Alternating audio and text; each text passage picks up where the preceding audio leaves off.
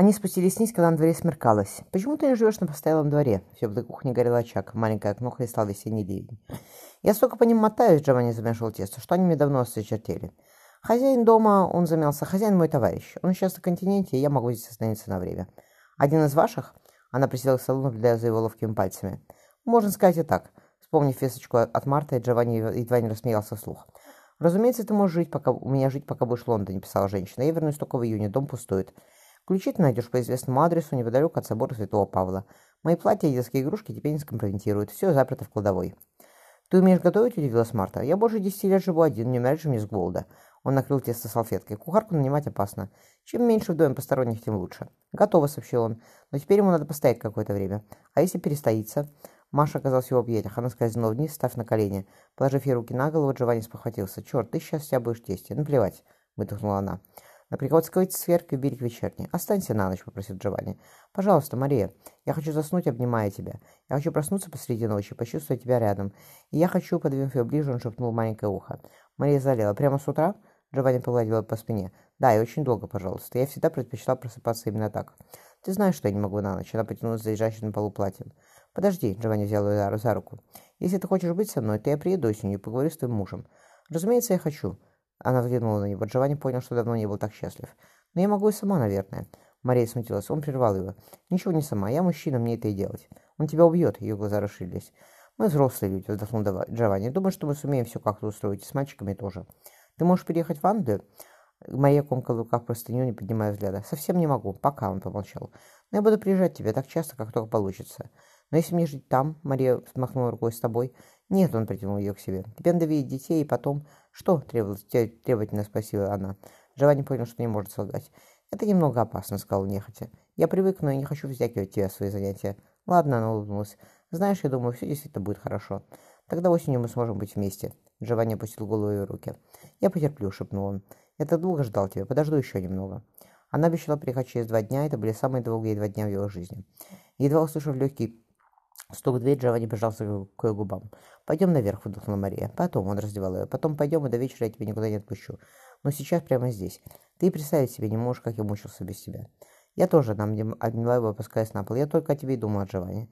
«Очень хорошо», — он целовал ее. «Так и надо. Теперь ложись». Он пристроил Марию на сброшенную одежду. «И дай мне заняться тем, чем я хотел заняться с первого мгновения, едва я увидел тебя». «Прямо так?» В ее глазах было веселье. «Да», — он услышал ее первый еще слабый стон. Самого первого. Потом, закутав Марию в шаль, Джованни повез ее наверх. «Нет», — он остановился на, полдороги. «Слишком длинная лестница, надо передохнуть, любовь моя». «Так передохни», — шепнула Мария. «Одному что за интерес?» Шаль упала на ступеньку, он прижал Марию к стене. «Мне нужна компания». Женщина, обернувшись, посмотрела на него через плечо. «Знаешь, чего я сейчас хочу?» «О, да, Мария». Он опустился на колени. «Знаю». В опочивальне, уложив ее на кровать, Джованни взял шаль. «Давай-ка, вытяни руки». «Зачем?» – удивленно спросила она. «Вот зачем». Он ловко привязал ее к к столбикам кровати. Мария покраснела. «Тогда и рот тоже. Да ты с ума сошла!» Джованни поцеловал ее. «Нет, я хочу слышать... Я хочу все слышать, Кариссима, от первого до последнего слова. Не уверена, что будут слова», — успела простонать она. Потом Джованни потянулся к ней. «Еще не все. Еще только самое начало». Мария подняла окружающуюся голову. «Так разве бывает?» Он уложил ее рядом. «Бывает, любовь моя, теперь будет всю жизнь. А теперь скажи мне, чего тебе еще хочется?» Целуя сюда ее, он услышал почти неразличимый, шеп... неразличимый шепот. «Скажи», — он прижался к ее щеке. «Громче скажи, пожалуйста». Мария пробормотала. «Громче не могу, иди сюда». Услышав, он рассмеялся. «Все просто». Ее нежная шея была рядом. Джованни прильнул к ней губами. «Не бойся, я очень осторожно». Уловив сдавленное рыдание, он остановился. «Тебе больно, любовь моя? Ты скажи, сразу скажи». «Нет-нет», она всхлипнула. «Я не знала, что может быть так хорошо, Джованни». Со Степаном это давно стало обязанностью. Маша садилась в своей радости, когда муж, приходя из плавания, ночевал дома. Такое считалось, случалось все чаще и чаще. Если же он оставался, то все было редко и быстро, без ласки, без слов. Джованни прижал ее к себе, целуя и мягкие волосы. «Так будет всегда, понятно», — ворчливо сказал он. «Каждую ночь, что мы проведем вместе. И днем тоже, разумеется. Держи», — он вручил какой-то сверток. Что-то белое, невесомое, упало на сбитую постель. «Кружево», — ахнула женщина. «Ну куда я?» «На день», — Джованни устроился на подушках. «Дай мне посмотреть». «Здесь вырез», — она покраснела. «Как раз такой, как надо», — кивнул мужчина. «И короткая какая». Мария встала на ковер. «Она ничего не прикрывает. Надо, чтобы прикрывала?» – удивился Джованни. «Да, я проверю. Наклонись, пожалуйста». Мария оказалась рядом с ним на постели. «Правильная длина и правильный вырез», – ласково сказал Джованни. «Как раз в моем вкусе». Он лежал, гладя по голове, не в силах даже подумать, что Мария может куда-то уйти. «Господи», — попросил Джованни, — «еще немного, прошу тебя». «Пусть она не торопится». Мария заворочилась. Джованни спросил, «Что, милая?» Но если, Мария помолчала, узнать, что ты протестант, казнят. Джованни прижал ее к себе, не в силах надышаться ее чудным запахом. Наклонившись к Марии, он опять вдохнул аромат свежего хлеба и пряностей. «Но ведь Мария обняла его, ты осторожен?» «Разумеется, осторожен, любовь моя», — улыбнулся Джованни. «Был бы я не осторожен, я бы сейчас с тобой здесь не лежал». Она вздохнула. «А тебе не страшно? Бывает очень». Джованни смотрел на весеннее солнце за окном. Он даже не пытался спасти осужденного. Венецианцы, выслуживаясь перед папой, передали арестованного Ватикану. Узнав об этом, Джованни разделился, что с ним случалось нечасто. Он мог попытаться вытащить узника из венецианской тюрьмы, но хода в замок Святого Ангела ему не было. Джон запретил ему пальцем шевелить.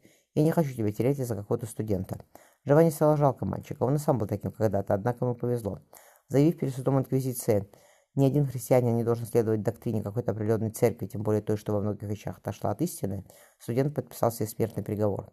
Знакомый Джованни Кури принес вести, что осужденному предлагали раскаяться. В случае согласия его сначала задушили, а потом сожгли. Студент отказался. Диамальфи не мог не прийти на пьяца Навона. Кардинал, пригласивший, пригласивший его к обеду, довольно улыбнулся. «Вы меня благодарите, сеньор Джованни. Не забудьте рассказать о казни внукам. Рим еще никогда такого не видел». «Что с ним сделали?» – тихо спросила Мария. Он молчал. «Скажи!» – она стукнула кулаком по спинке кровати. «Скажи немедленно». На эшафоте водрузили большой медный чан, палач развел огонь. Кардинал обеспечил Джованни место на трибуне, где сидели чиновники Курии. Ему пришлось остаться на казнь до самого конца. «Не плачь», — он поцеловал Марию, — «ничего со мной не случится». Женщина вытерла заблестевшие слезами глаза. «Если ты мог остаться». Джованни опустил ее голову себе на плечо. Они долго лежали рядом, не размыкая рук. Потом пришло время отправляться в Дувр. «Завтра я уезжаю», — он смотрел на низкие деревянные балки спальни. Джованни почувствовал всем телом тоску по ней, хотя Мария пока была, была, пока была подле него. «Тогда я буду ждать», — сказала она просто. «Ты береги себя, пожалуйста». «Если что-то случится», — начал Джованни. «А может?» — Мария приподнялась. Он увидел испуг в больших чудных глазах. «Все может быть», — неохотно признал он. «Тебя известят. У меня есть надежные люди». «Брось», — похвалился мужчина, заметив, как изменилось ее лицо. «Я работаю больше десяти лет, и до сих пор все было хорошо. Так и останется. Осенью вернусь и договоримся о чем-нибудь». «Я боюсь», — вздохнула Мария, — «и буду бояться, пока не увижу тебя снова». Он нежно погладил ее вороные локоны. «Обещающие, что через год-год-два я оставлю все это, поселюсь с тобой в деревне. Сколько можно, в конце концов? Я устал». «Возьми», — Мария сняла простой медный крестик, — «пусть он будет с тобой». Она ушла к реке. Джованни долго стоял на пороге, провожая глазами скромное платье, белый как снег чепец. Она снилась ему всю дорогу до Рима. Просыпаясь, он понимал, что осталось прожить лето, и Мария будет с ним навсегда. Ему казалось, что он еще чувствует запах свежего хлеба и пряностей. «Любовь нам Господь посылает, она из дар великий», — шептал Джованни. Мария словно была рядом. «Руку протяни и коснешься ее».